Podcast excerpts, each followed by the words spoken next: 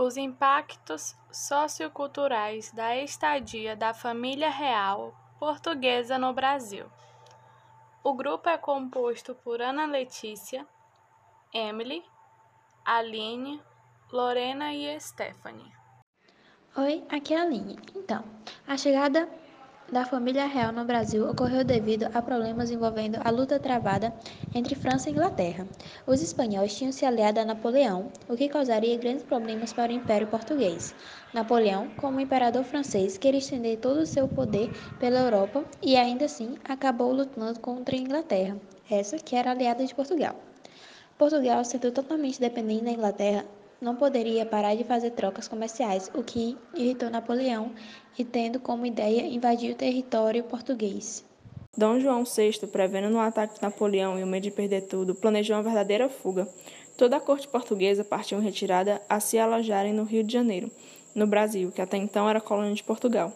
No total de 10 a 15 mil pessoas vieram para o Brasil. Com os preparativos sendo feitos em última hora, não foi calculado devidamente a quantia de suprimentos que deveria ser embarcados, o que gerou pânico em falta de alimentos, roupas, água durante a viagem.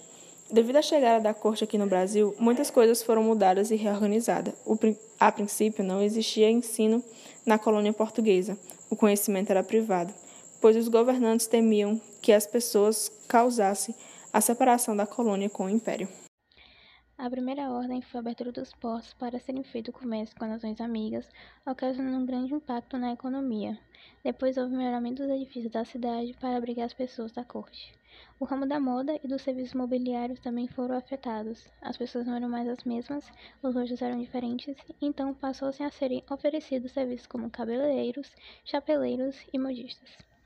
Foi criado um museu e a Biblioteca de Lisboa foi transferida para o Rio de Janeiro, Houve também a criação de instituições como a Real Academia Militar, o Jardim Botânico, Real Fábrica de Pólvora, Banco do Brasil e o Laboratório Químico Prático.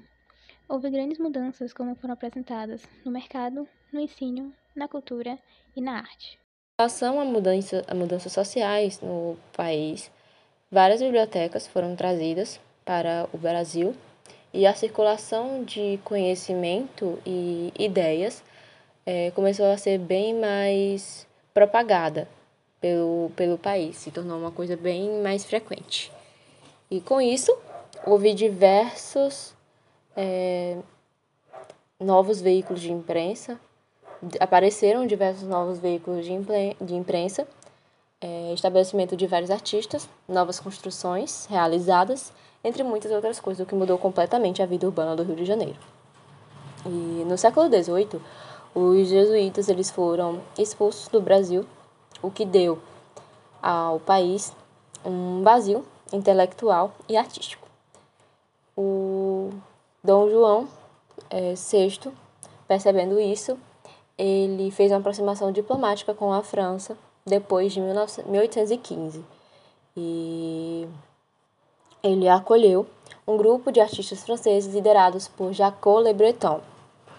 E esse movimento, ele foi responsável por junta, meio que juntar o Brasil à Europa em ideais artísticos e estéticos, o que deu início à introdução de uma escola neoclassicista. O século XIX é um período de muitas mudanças em todos os países do mundo e nos mais diversos meios, principalmente na Inglaterra, que tinha a industrialização como principal atividade econômica do período. E vendo que é, a industrialização era uma forma concreta, era uma forma que dava certo, é uma atividade econômica que dava certo em todos os países, é, o Dom João decidiu, Dom João IV decidiu por implantá-la em seu reino, proibindo a instalação de manufaturas na colônia é, oferecendo subsídios aos setores industriais, isentando tributos na aquisição de matérias-primas para a indústria e etc. O Dom João IV ele também assinou um decreto chamado Decreto de Abertura dos Portos às Nações Amigas, que impediu o contrabando ilegal para arrecadar tributos de transações entre a Inglaterra e a colônia. Além disso, o Dom João IV também criou o Branco do Brasil, que encontra-se em vigor até os dias de hoje. Com a chegada de tantas pessoas, a criação de uma biblioteca e, finalmente, o ensino sendo realizado na colônia portuguesa, os debates ficaram bem mais frequentes. Com Napoleão derrotado, Portugal refez a aliança com a França e, assim, trouxe diversos artistas para o Brasil. Ainda não se existia partido político, mas com o tempo houve o aparecimento de um certo grupo, que ficou conhecido como Partido do Brasil. Esse grupo era composto por donos de terras, escravos e comerciantes. Mais tarde, houve também a criação do Partido Liberal, envolvendo várias pessoas da elite com pensamentos do liberalismo. Estes partidos influenciaram bastante na independência do Brasil.